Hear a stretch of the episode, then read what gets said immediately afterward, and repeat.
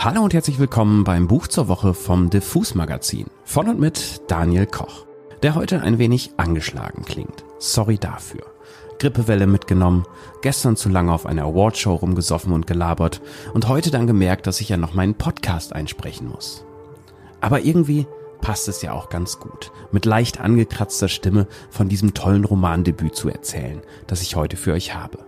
Heute geht es um So forsch, so furchtlos von Andrea Abreu, das vor einigen Wochen bei Kiwi im Hardcover erschienen ist.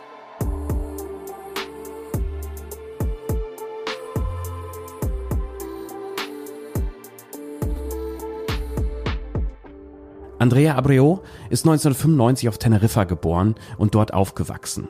Ihr Leben hat aber wenig mit dem zu tun, was eure Eltern euch vom letzten Teneriffa-Urlaub so erzählt haben. Andrea sagte in einem Interview, sie habe sich als Kind oft einsam gefühlt, was auch daran lag, dass ihre Eltern viel unterwegs waren. Ihr Vater war Bauarbeiter und machte lange Schichten auf den Baustellen von neuen Ferienanlagen. Ihre Mutter wiederum putzte in Ferienwohnungen und Hotels auf der ganzen Insel den reichen Leuten vom Ausland hinterher.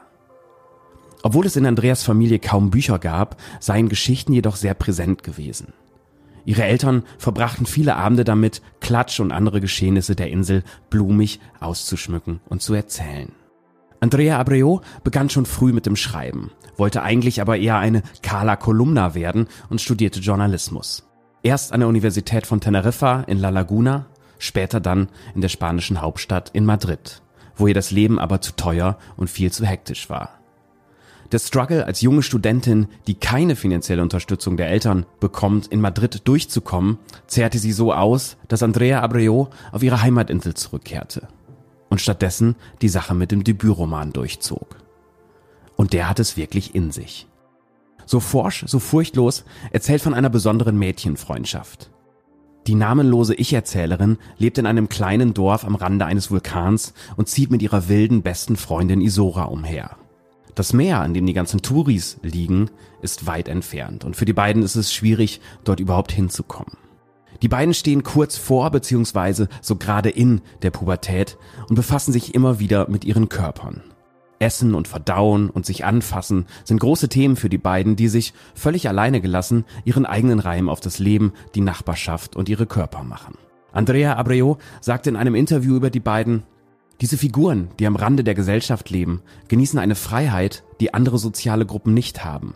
Da niemand sie beachtet, können sie sich ungestört daneben benehmen. Sie schämen sich auch nicht, wenn sie Schimpfwörter benutzen oder unanständig reden. Dass Andrea Abreu für diese rotzige, trotzige, grenzüberschreitende Lebensphase die richtige Sprache gefunden hat, macht dieses Buch zu Recht zum Hype. Christiane Quandt hat das im Deutschen ebenfalls sehr gut getroffen, würde ich sagen wobei ich leider kein Spanisch spreche, aber das war zumindest das, was andere KritikerInnen geschrieben haben. Man schämt sich beim Lesen manchmal fast ein wenig, den beiden durch den Tag zu folgen. Aber genau damit spielt Andrea Abreu und lässt uns Leserinnen und Leser mit großer Freude erröten. Die Autorin sagte mal den schönen Satz, ich habe oft Lust, die Welt zu einem dreckigen Ort zu machen. Allein schon deshalb, weil wir Mädchen so selten Gelegenheit dazu hatten. Das mit rund 180 Seiten recht schmale Buch liest sich wie eine buchgewordene Riot Girl Platte. Und tatsächlich erinnert der Blick der Erzählerin auf ihre wilde Freundin Isora ein wenig an Rebel Girl von Bikini Kill. Auch die Kapitelstruktur erinnert an die Dynamik von einer kurzen, pointierten Auf die Fresse Platte. Kleine Geschichten, die wie Songs einigermaßen chronologisch aufeinander folgen, aber auch als einzelne Short Stories funktionieren würden. Und deshalb lese ich euch jetzt mal eine von diesen Stories vor nämlich Meine Heilige mit Wunden an den Knien. Wenn die Telenovela vorbei war und wir uns die Stirn an die Wolken stießen, wurde Isora ganz seltsam traurig, als wäre sie weit fort. Ihre Traurigkeit war wie ein Hämmern, wie ein Specht, der Holz durchlöcherte. Pick, pick, pick, pick. Und sie sagte immer wieder, ich will mir das Leben nehmen, ich will sterben. Das sagte sie genauso mit diesen Worten, als wäre sie 50 und nicht 10. Wir rannten und rannten mit nackten Beinen zwischen Brennnesseln, Disteln und wilden Artischocken. Wir rannten und sprangen zwischen Kirschbäumen, Birnbäumen, Apfelbäumen herum. Die unreifen sauren Äpfel verbrannten uns den Gaumen. Abgetriebene Mispeln auf dem Boden. Wenn uns die Traurigkeit ansprang, aßen wir grüne Brombeeren und warme Birnen, bis wir Durchfall bekamen. Durchfall, Durchfall, Durchfall. Wir wollten immer Durchfall haben. Wir wischten uns mit der Zungenspitze die Spinnweben aus dem Gesicht. Wir berührten versehentlich unsere Mimis. Wir rubbelten. Traurigkeit und sich den Finger in den Po stecken. Traurigkeit und sich den Gartenschlauch in den Po stecken. Den Po gießen wie eine Kürbispflanze. Sich den Gartenschlauch in den Po stecken, um mit Druck kacken zu können. Besser, schneller, um schlanker zu sein als eine Bohnenstange. Wenn wir weinen mussten, spielten Isora und ich gerne Drehen, bis uns schwindelig wurde. Wir hielten uns an den Schultern fest und fielen zusammen auf den Boden, verletzten uns die Hände, die Ellenbogen, die Schienbeine. Danach leckten wir uns das Blut mit der Zunge ab, wie damals, bevor Opa mit der Deutschen durchgebrannt war und Oma mit allen Schulden allein gelassen hatte. Da hatte mir Opa erzählt, dass der heilige Anton einen Hund gehabt hatte, der ihm die Wunden heilte, als er fast gestorben wäre. Ich träumte davon, Isoras Traurigkeit zu heilen.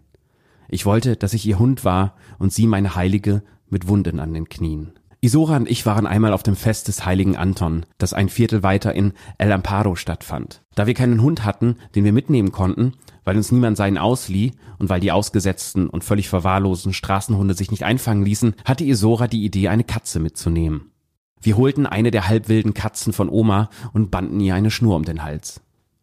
Als wir auf den Festplatz kamen, waren da Wellensittiche, Maultiere, Pferde, Frettchen, Ziegen mit so großem Euter, dass es auf dem Boden schleifte. Die Jungs auf ihren Motorrollern machten einen Lärm wie von Millionen Fliegen auf einem Fleck. Und plötzlich fing die Katze an vor Schreck die Mauern am Platz hochzuspringen. Die Augen traten aus den Höhlen, weil wegen der Schnur um den Hals nicht genug Sauerstoff ins Gehirn kam. An solchen Tagen, an denen Isora sterben wollte, fühlte ich mich auch so, als wollte ich sterben. Und sie sagte mir, dass die beste Art zu sterben so geht, dass man die Badewanne bis oben hin mit warmem Wasser verlaufen lässt und sich dann die Pulsadern aufschneidet. Ich fragte mich, woher sie so viele Dinge wusste, die ich nicht wusste. Und dann wurde ich traurig, weil ich dachte, dass meine Traurigkeit gar nicht meine eigene war, dass ich ihre Traurigkeit spürte, bloß in meinem Körper. Eine wie nachgemachte Traurigkeit. Zwei verdoppelte Traurigkeiten. Die falsche Hülle einer Traurigkeit, das war ich, weil ich keinen Grund hatte, traurig zu sein und deswegen einen erfand. Manchmal machte die Traurigkeit Isora stumm. Es vergingen dann viele Stunden, ohne dass sie ein Wort sagte. Sie setzte sich in einen der Ecken im Keller vom Laden genau da, wo eine Wand die nächste umarmte, und blieb dort und starrte, ohne etwas zu sehen. Ihre Augen waren zwei Flecken, zwei grüne Fliegen, die in einem Zimmer herumschwirrten, das nach Wein stank. Ich langweilte mich sehr, aber ich ging nicht weg. Ich blieb bei ihr und lauschte ihrem Schweigen.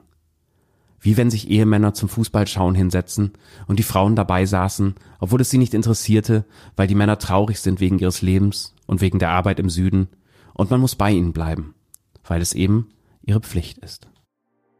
Nach so einem Kapitel braucht es nun gar nicht mehr so viel zu sagen. Ich bin Fan und ich freue mich sehr, dass Andrea Abreu einen Raketenstart hatte mit diesem Buch und aus dem Stand zu einer der bekanntesten jungen Schriftstellerinnen Spaniens wurde. So forsch, so furchtlos von Andrea Abreu gibt es wie gesagt im schmalen Hardcover bei Kiwi und wurde übersetzt von Christiane Quandt. Und damit verabschiede ich mich auch schon für heute. Das war wieder das Buch zur Woche beim Diffus Magazin von und mit Daniel Koch. Und ich sage wie immer Tschüss und bis zum nächsten Buch.